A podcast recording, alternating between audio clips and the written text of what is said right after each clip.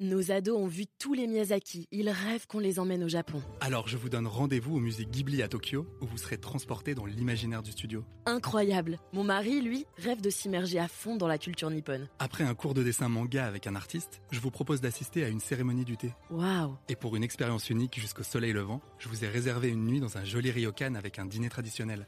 Je nous y vois déjà. Avec Marco Vasco, ne rêvez plus, vivez votre voyage l'esprit libre. Au rendez-vous sur marcovasco.fr pour imaginer votre prochain voyage sur mesure. Figaro Radio. Figaro Imo. Olivier Marin.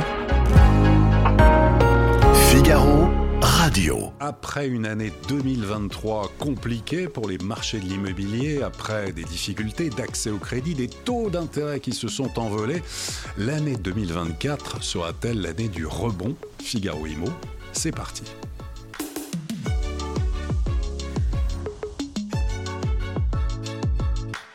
Deux invités sur le plateau de Figaro Imo qu'on est très heureux de recevoir aujourd'hui et qui sont complémentaires. Cécile Rockler, bonjour Cécile. Porte-parole du courtier Empruntis, spécialiste des, crédits, euh, toujours des, des, bons conseils, des conseils pratiques. Éric Alouche, bonjour. Bonjour Olivier. Directeur exécutif du réseau immobilier ERA, présent à l'international, bien sûr en France, avec combien Environ 500 agences environ 500 agences. Alors, l'idée évidemment avec vous, euh, déjà de vous souhaiter une bonne année, une bonne année 2024. On sort d'une année 2023 au niveau de l'activité des marchés immobiliers qui a été euh, compliquée avec euh, fort recul des ventes et on va voir s'il y a des indicateurs ouverts pour se projeter et être optimiste sur cette année 2024. Mais tout d'abord, avant de rentrer dans les aspects conjoncturels, après donc cette année 2023, on va dire compliquée, quels sont pour vous les ingrédients d'un marché immobilier sain Cécile euh, de la sérénité avec euh, des éléments de contexte qui restent stables. Euh, c'est un marché on a, dans lequel on a besoin de se projeter à long terme, on a besoin d'imaginer demain, que ce soit pour les acteurs professionnels comme les particuliers qui achètent de l'immobilier. Et donc l'essentiel pour un, un, marché qui fonctionne bien, c'est la stabilité dans les dispositifs fiscaux, dans les accompagnements, dans les taux de crédit et dans les prix de l'immobilier. Plus on aura de la stabilité, plus on se portera bien. Très bien, Eric Alouche. Alors un marché sain, c'est un marché où les particuliers, où les gens peuvent acheter de l'immobilier, voilà, dans des bonnes conditions, qui, est la, qui ont la capacité euh, de pouvoir euh, devenir propriétaires, donc il y a toutes les conditions derrière qui soient réunies. Alors évidemment, c'est la stabilité, euh, c'est aussi des prix qui soient en relation avec la réalité du marché. Aujourd'hui, on a affaire à des prix qui, effectivement, après avoir, après avoir beaucoup monté, ne baissent pas suffisamment. Au regard de, de ce que aujourd'hui ce, que, ce, que, ce qui est possible pour ces gens d'acheter. Donc voilà, c'est un marché, un marché sain tout simplement. Très bien. Alors on l'évoquera évidemment tout à l'heure. Alors on commence par les conditions de crédit.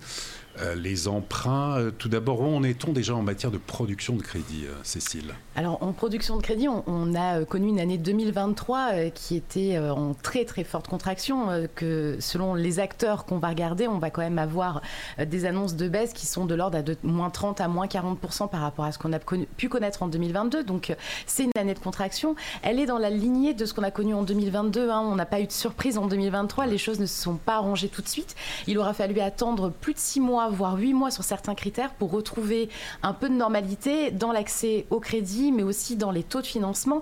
Euh, vraiment, 2023, c'est la suite de 2022 avec une forte contraction, clairement l'évolution des taux d'intérêt. Mm. Alors, ça a été, on n'a pas arrêté d'en parler en 2023 avec, ah, on est monté à, on a dépassé les 4%, mais oui, bon, oui, oui, oui, on est arrivé en, décembre 2023 au, pic euh, de ce qu'on aura pu connaître, c'est 4,35% euh, en taux moyen sur 20 ans. Quand je vous dis 4,35%, ça veut dire qu'il y a des écarts très importants hein, euh, en fonction des secteurs et des profils. on avait des taux qui étaient juste au-dessus de 4 pour certains, au plus haut des taux, mais pour d'autres, on était bien au-delà des 5%.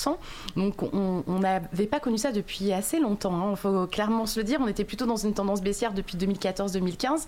Euh, là, on, a repris en deux ans euh, des taux multipliés par 4 et ça, ça a eu un impact sur la capacité d'emprunt très forte. C'est ce qui fait aussi euh, une part des explications de la contraction du marché. Hein. C'est que quand vous avez un pouvoir d'achat qui est fortement rogné, mécaniquement, soit vous êtes très très contraint dans votre achat, soit vous avez le choix et vous pouvez attendre et vous reporter. Ça s'est arrangé un peu depuis Mm. la fin de l'année dernière? Ah oui, oui, oui, on a vraiment euh, une évolution euh, qui, qui s'est passée en deux temps. Euh, on va se rappeler que le Haut Conseil de stabilité financière était un élément extrêmement structurant dans l'octroi des financements, mais on avait aussi le taux d'usure qui nous posait un vrai problème et qui avait été d'ailleurs le déclencheur de la crise, puisque les banques payaient beaucoup plus cher leur argent, mais qu'elles ne pouvaient pas facturer le prix, le juste prix pour le client final. Donc elles avaient limité leur enveloppe de financement, voire elles avaient arrêté de prêter. Depuis qu'on a un taux d'usure mensuel, c'est-à-dire février 2023, petit à petit, on a regrignoté un peu d'espace euh, et un peu de place pour faire des marges euh, côté banque. Et ça s'est traduit huit mois plus tard euh, par la réouverture de certaines banques qui avaient arrêté de prêter.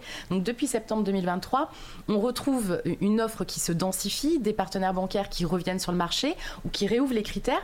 Et quand vous avez plus de concurrence, vous avez mécaniquement un effet sur les taux de crédit, d'autant plus que le, le coût du financement s'est remis à baisser euh, sur le dernier mois de l'année euh, 2023, puisque on a perdu quasiment 100 points de base euh, en, en quelques jours euh, sur le coût de l'argent pour les banques, et donc ça leur a permis dans les deux cas, euh, concurrence plus baisse du coût de l'argent, de rebaisser leur taux de crédit. Donc effectivement, on a commencé janvier avec des annonces de baisse. Alors c'est pas généralisé, hein, on n'est pas encore euh, dans une situation euh, générale de baisse, mais on avait quand même une banque sur deux qui baissait ses barèmes, et ça c'était pas arrivé depuis plus de deux ans et demi. Donc c'est une excellente nouvelle, et ça veut dire que vous gagnez quasiment pour un couple qui gagne 4000 euros, ça veut dire que vous avez gagné quasiment 3500 euros de pouvoir d'achat en l'espace de même pas un mois, et c'est plutôt bon signe. Donc taux d'intérêt, en moyenne, on en est en 4,20% sur 20 ans. 4,20, Ouais. c'est ça. Et c'est une moyenne, hein, donc euh, après, en fonction des profils et des régions, on a des écarts. Sur l'apport personnel, est-ce qu'il y a Mm. des, des nouveautés c'est- toujours un sujet un peu complexe parce que euh, est de coutume de communiquer sur un apport moyen. Euh, et l'apport moyen, en fait, il ne reflète pas euh, la réalité des territoires. Et, je suis sûre que quand on parlera prix avec Eric, on verra bien que les territoires, ils- ils sont pas du tout ho- homogènes et qu'on peut pas avoir une réalité française. Bah, en matière d'apport, c'est à peu près la même chose. On pourrait annoncer un apport moyen à 70 000 ou 80 000 euros, mais en fait, c'est l'objet d'une concentration de transactions sur des grandes métropoles où l'immobilier est très cher et où en fait, ce ne sont pas les banques qui demandent d'apporter 70 000 ou 80 000 euros d'apport, euh, ce sont les projets qui nécessitent le complément euh, de la perte de capacité d'emprunt. Euh, si vous avez perdu 70 000 euros de capacité d'emprunt, bah, et que vous avez la chance de les avoir en épargne, vous allez compléter pour pouvoir quand même faire votre transaction, parce que si vous aviez besoin d'un trois pièces, difficile de euh, rechigner et de dire bah non finalement on, on se collera dans un deux pièces. Euh, et, euh, et après côté politique des banques, on a quand même des fondamentaux. Bien sûr les, frais sont idéalement à apporter, parce que quand vous êtes dans un marché baissier, une banque elle va pas prendre plus de risques que le prix du bien. Et si jamais vous avez un accident de la vie, vous vous retrouvez vous-même en tant qu'emprunteur avec une dette. Donc le but du jeu c'est quand même de protéger euh, et l'emprunteur et la créance. Donc idéalement avoir les frais. Et puis en fonction du profil et du secteur, euh, il faudra peut-être ajouter 5-10% d'apport supplémentaire pour prendre le risque partagé avec la banque, mais aussi en fonction de ses revenus. Il faut quand même préciser qu'aujourd'hui, on a quand même certaines banques qui voient revenir le 110%, c'est-à-dire le financement des frais et des biens. Ça, ça revient, donc oui. ça concerne beaucoup de banques Non, c'est aujourd'hui ça reste encore euh, très très marginal, euh, mais c'est ça, ça veut dire c'est le signe de la- de- du retour de la confiance et c'est le signe de la volonté d'accompagner un marché et de trouver des solutions principalement pour les primo accédants dont on sait qu'ils ont été fortement pénalisés euh, par les prix, euh, alors même que ce sont les clients euh, préférés des banques hein, qui adorent financer ce type de profil, qui ont plein de projets et plein de besoins.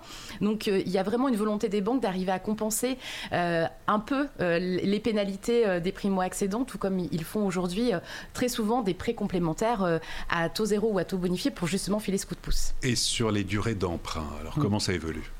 Alors, euh, la contrainte qu'on a avec le Haut Conseil de stabilité financière, euh, c'est, elle est extrêmement structurante. Il faut se rappeler qu'il il y a trois ans, on avait quand même des barèmes sur 30 ans.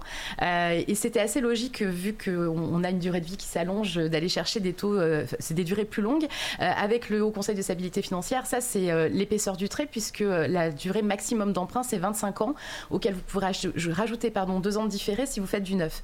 Euh, Donc, donc, vous pouvez aller jusqu'à 27 ans. Voilà. avec deux ans de différé, hein, pas de 27 différé, ans oui, oui, d'amortissement. oui. Donc on, joue quand même avec une forte contrainte. Pour autant, euh, on a eu une banque la semaine dernière qui nous a annoncé qu'elle voulait euh, réinstaller un barème sur 30 ans. Ça veut dire qu'en fait, euh, on va avoir des banques qui vont être prêtes à jouer dans leur enveloppe de dérogation qu'elles peuvent accorder sur des durées un peu plus longues. Alors évidemment, on va être plutôt sur des ménages qui en ont besoin, des jeunes, avec des profils évolutifs, mais, mais ça veut dire qu'il y a là aussi un retour de confiance sur le marché de l'immobilier et la volonté des banques d'accompagner.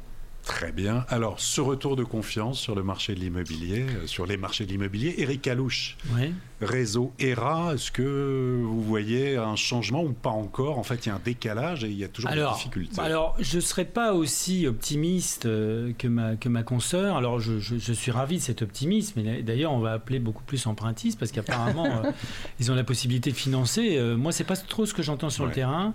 En 2023, il y a eu beaucoup de difficultés. D'une part, des banques qui prêtaient pas ou qui prêtaient peu ou avec des conditions qui étaient très dures, notamment en termes d'apport. Et d'autre part, effectivement, des taux qui ont monté et qui ont renié de manière importante le pouvoir d'achat des, emprunteurs. Donc ça, c'était la difficulté de 2023. 2024, effectivement, on voit des signes euh, que les choses s'améliorent et effectivement, tout ça s'est confirmé. Donc j'en suis absolument ravi. Mais effectivement, le point numéro un, c'était celui-ci, euh, puisque euh, on a euh, on a un vrai problème aujourd'hui avec des prix qui restent quand même élevés et des volumes qui baissent. Donc il faudra effectivement que les prix baissent aussi. Ça, ce serait l'idéal, et ce qu'on ne voit pas encore suffisamment. Alors il y a plusieurs facteurs à cela. Déjà, il y a une demande qui reste présente quand même.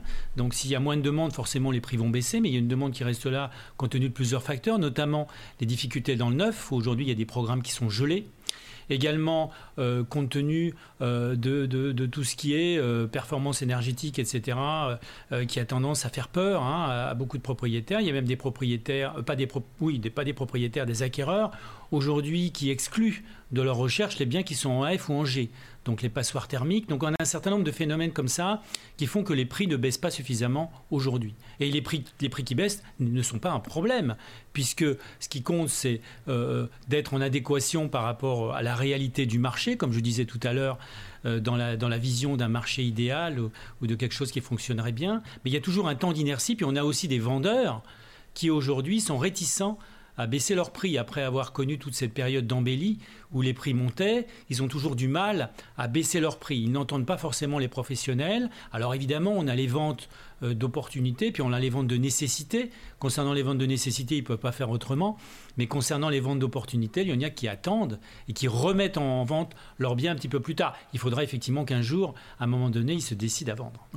Et en ce qui concerne les, les retours terrain sur l'évolution des prix, est-ce que là aussi il y a des différences, des disparités, j'imagine bien sûr, en fonction à la fois des régions, des villes, des types de biens Euh, Quels sont vos retours terrain, Eric Alors sur la France, on est à moins 4,2% euh, en moyenne au cours de l'année euh, 2000, 2023, d'octobre à octobre précisément. Euh, à Paris, on a une moyenne des prix de vente des biens immobiliers anciens qui est en dessous de 10 000 euros. hein. ça a Ouais. beaucoup fait jaser, on sait que c'est un petit peu le curseur. On est à 9 455 euros du mètre carré précisément. Euh, donc on a baissé de 5,55% euh, en l'espace d'un an. Donc là c'est janvier à janvier. Euh, en Ile-de-France, on est sur une baisse généralisée à, à moins 7 sur les maisons. Les maisons avaient beaucoup monté, il y avait extrêmement de, énormément de demandes sur les maisons. Et aujourd'hui, on a une baisse. euh, Là, c'est sur le réseau non, ERA. ça, c'est sur le général, pardon. Oui, Oui. c'est sur le réseau ERA. Sur le réseau ERA, donc moins 7%. Moins 7,5% sur les maisons, 5 7,1% de manière générale. On est à 7,5% sur les maisons et on est à moins 5% sur les appartements, D'accord. au niveau de l'Île-de-France. Bon, vous avez constaté aussi un attentisme, hein, vous le disiez Eric, Oui. à la fois côté vendeur, côté acquéreur, pendant quasiment toute l'année 2023, en tout cas le dernier semestre. Alors, plus effectivement le, de- le dernier semestre, même s'il y a quand même des signes, ça dépend suivant les régions, puisqu'il n'y a pas un marché, il y a plusieurs marchés, euh, y compris dans l'île de France. On n'a on n'a pas forcément les mêmes, les mêmes niveaux de, de baisse. Par exemple, dans les Yvelines, ça baisse un peu moins, on est à moins 3%. Et vous êtes effectivement, euh, euh, par rapport au Val-de-Marne, on est à moins 6,9. Vous voyez, il y a quand même des différences euh, de baisse. Et après, ça dépend aussi du type de produit. Euh, au niveau des ventes. Et ça, c'est valable pour toute la France, suivant euh, le type de produit, donc studio, appart- appartement, maison, suivant aussi l'état du bien qui est de plus en plus pris en compte, euh, suivant la zone, effectivement, où vous vous trouvez, puisqu'on a des disparités en termes, de, en termes de prix. Vous avez des endroits où les prix montent encore, et vous avez des endroits où les prix baissent. Par exemple, à Nice, on est à plus 3,4%. Donc, vous voyez, il y a des Bon, différences. alors, on- comme ça, on a dressé un peu le tableau. On est sur 870 000 ventes à peu près sur l'année 2023, en tout cas par rapport à un pic à 1 200 000 en 2021. Donc, quand même une baisse importante des, euh, des transactions, des prix qui baissent, mais pas suffisamment. Après, c'est difficile Oui. d'avoir le, le réel curseur. Qu'est-ce qui permettrait tout d'abord à tous les deux de fluidifier l'activité du marché. Alors, on parle beaucoup de, morale, de confiance, les mm. conditions d'emprunt, c'est important. Cécile Roquelaure, il y a aussi peut-être la politique du logement. Il y a effectivement beaucoup de choses. Hein. On pourrait faire, c'est encore le mois des vœux, on peut peut-être faire des, des, vœux, mais côté financement, il reste un élément hein, qui reste structurant, c'est le Haut Conseil de stabilité financière, on en parlait il y a quelques secondes. ça reste un, un, système qui était valable il y a quelques années quand le marché du crédit fonctionnait à plein et qu'on avait peur d'une bulle immobilière et qu'on trouvait que euh, en tout cas, les, organisations euh, qui gouvernent les banques trouvaient que ça tournait trop bien le crédit. Euh, aujourd'hui, le monde a changé. je pense qu'en en, 2024, on, pourrait ranger au placard le HSF. Donc faire, faire une pause en fait et dire bon, les banques qu'elles fassent leur métier. En Exactement, fait, ça. Olivier. Aujourd'hui, on, a toujours dit que les banques étaient pas assez prêteuses, qu'elles étaient trop regardantes, qu'elles étaient trop prudentes. Bah, en fait, laissons-les faire leur travail. Elles le font très bien. Elles ont l'habitude de gérer leurs risques. Et puis libérons les quelques contraintes qui touchent principalement les investisseurs. Euh, qui sont euh, empêchés par le taux d'endettement, alors même qu'on a besoin d'eux pour rénover justement un parc de logements à mettre à la location et on voit bien les tensions sur le marché du locatif. Laissons les secondos accédants euh, qui ont des revenus importants faire des transactions sans se poser autant de questions sur le taux d'endettement, mais en regardant plutôt le reste à vivre. Voilà, on a encore quelques contraintes qui ne sont pas, semble-t-il, nécessaires aujourd'hui sur le marché pour le réguler puisqu'il est naturellement régulé. Ça, c'est côté financement. Il nous reste donc pas beaucoup de chemin à faire. Hein. je vous le disais tout à l'heure, on, est plutôt dans un système de retrouver de la sérénité retrouver euh, la possibilité d'accéder au financement euh, correctement et, à des taux qui restent malgré tout à 4% convenable. Euh, pour moi, on a beaucoup de sujets côté offre. Euh, la, pénurie d'offres dans le neuf, euh, les difficultés à trouver des biens. les Français ont besoin de se loger et on oublie souvent que la société n'est plus la même qu'il y a 20 ans. On reste plus longtemps chez soi, on garde ses enfants plus longtemps, on n'a pas forcément envie de partir de son bien quand on vieillit. Et tout ça, ça nécessite plus de logements. Je ne vous parle même pas de la décomposition des ménages où chacun veut un trois pièces pour pouvoir garder ses enfants. Et donc tout ça, ça fait peser une pression, vous le disiez Eric, il y a une demande, elle est là, elle est présente, elle est forte. Euh, il faut qu'on décadenasse l'offre et pour moi, tout est de côté de l'offre. Décadenasser, Eric Alouche Oui, je crois. Comment il y, a, alors, il y, a, les éléments, il y a les paramètres qui sont euh, qui, qui, relèvent pas de nous. Par exemple, l'inflation. Donc là, effectivement, c'est difficile. Quand on a de l'inflation qui monte, les taux doivent suivre. Là, l'inflation a l'air de se calmer, donc ça, c'est plutôt une bonne nouvelle. Après, euh, ce qui a été dit est, est très juste, et c'est vraiment le fond du problème, c'est qu'il y a une insuffisance de logement il y a une insuffisance de stock en France, notamment sur le neuf, ce qui a des conséquences forcément sur l'ancien, puisque si on ne peut pas acheter neuf, aussi la location aussi, le gros problème de la location, on en trouve quasiment plus. Absolument. Alors c'est location classique. C'est très difficile, et là, là, l'État a un rôle à jouer. Alors, je sais que effectivement l'immobilier coûte un pognon dingue, ou, ou que effectivement il faut pas subventionner l'immobilier, que c'est une rente. Au-delà de ces discours et de cette communication, il y a une réalité qui est que les gens doivent se loger. Et s'il n'y a pas des mesures qui sont prises rapidement, ça va causer des problèmes qui vont être de plus en plus graves, puisqu'on est en lesquels, train... Lesquels ah bah, mesures, ah bah, Il y aura pas bah, des mesures, par exemple, ce, fameux... Alors, c'est bien d'avoir mis un calendrier euh, pour, mm. pour la performance énergétique, pour améliorer la performance énergétique et interdire des logements à partir du 1er euh, janvier 2025 mm. pour les logements classés G, en fait, les plus énergivores. Oui, mais ça a déjà commencé, là. Les G+, depuis janvier 2023, ils ne peuvent plus être reloués. Donc petit à petit, tout ça va s'échelonner dans le temps. Euh, de plus en plus, on va avoir des gens qui vont sortir de la location. Qu'est-ce que vous demandez dans ce cas-là Un report Il faudrait, il faudrait qu'il y ait un aménagement de ce calendrier en concertation avec les professionnels. Il faudrait aussi que les aides aujourd'hui qui sont consenties soient beaucoup plus lisibles. Alors, je sais qu'il y a une amélioration qui s'est effectuée, mais elle doit continuer. Elle doit être faite en interconnexion et en, en, concertation avec les professionnels qui connaissent le terrain. Bref, il faut il faut s'assurer ou il faut éviter qu'il y ait trop de logements qui sortent du parc locatif. Parce que vous êtes propriétaire aujourd'hui. Eric, si l'annonce est faite maintenant, vous aussi prenez le risque de casser une dynamique sur tout ce qui est rénovation énergétique, les, artisans, le bâtiment, les gens qui se disent il faut le faire maintenant, autrement on a le temps, on va reporter. Non, non, il peut y avoir aussi ce risque-là de casser la dynamique. C'est-à-dire que peut-être on aura cette annonce, mais à la fin de l'année. Alors c'est vrai, c'est vrai. Donc il faut effectivement s'asseoir à une table, il faut trouver la meilleure solution possible, mais la, meilleure solution aussi qui soit réalisable. Mm. Parce qu'une chose est de, décider d'un certain nombre de réglementations, une autre de, les appliquer. Si ce n'est pas applicable concrètement parce que ça nous amène dans le mur, on va, on va, on va payer ça très cher.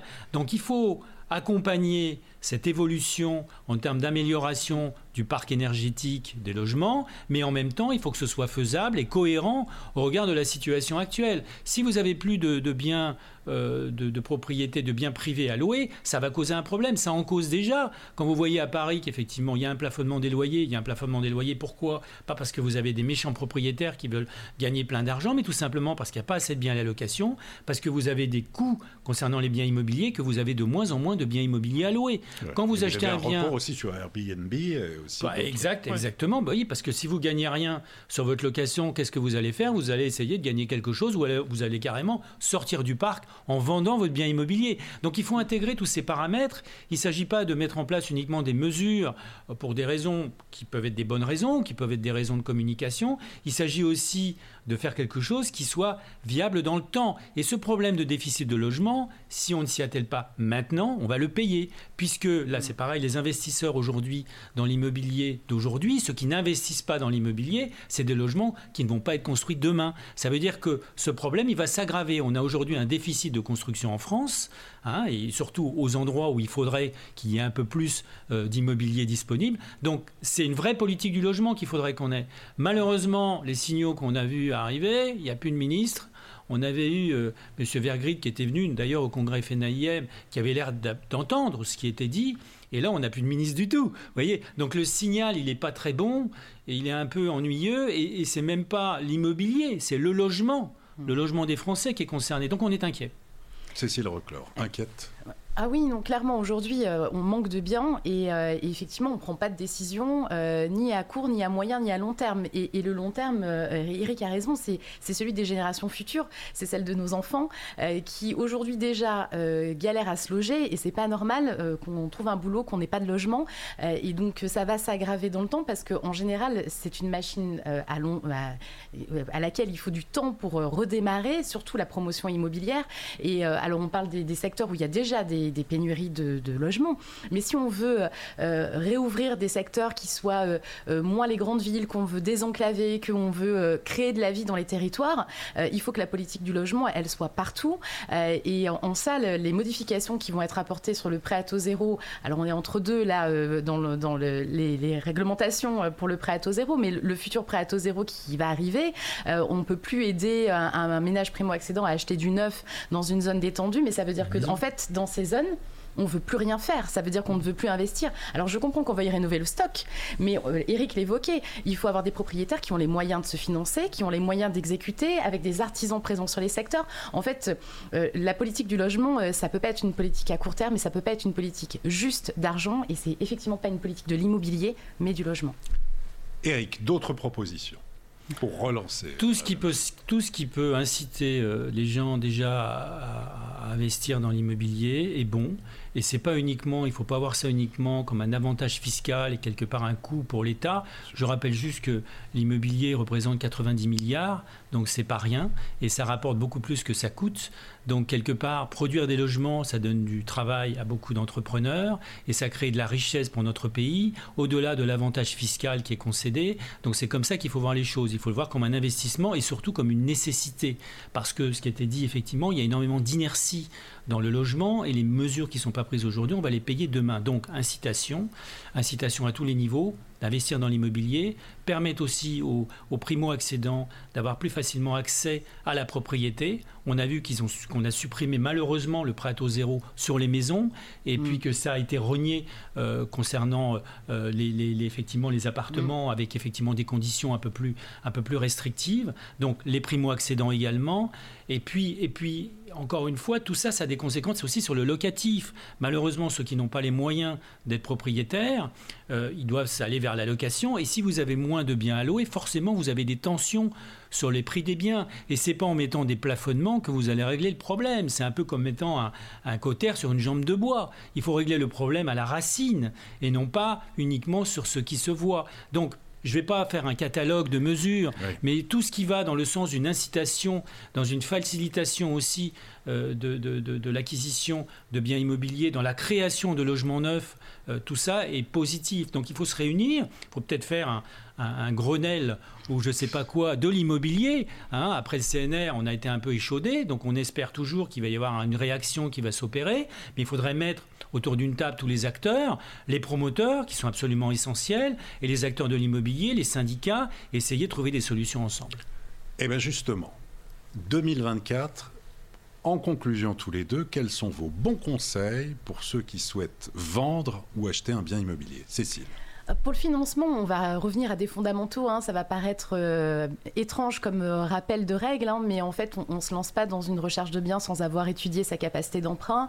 On fait pas ça en se disant, euh, bon, je prends 33%, euh, ça devrait être bon, sans savoir ce que prend en compte la banque dans les revenus, parce qu'en fait, il y a plein de petites subtilités. Donc, on étudie bien sa capacité d'emprunt, et puis ensuite, on fait des visites, on signe son compromis, et on dépose son dossier en banque le plus rapidement possible pour verrouiller des conditions de financement. Mais vraiment se dire que les choses sont redevenues plus normales, qu'il n'y a plus d'épée de Damoclès au-dessus de la tête puisque les taux n'augmentent plus et donc vous avez le temps de prendre votre projet en main et de le dérouler correctement et de se dire qu'en fait l'immobilier est à nouveau accessible.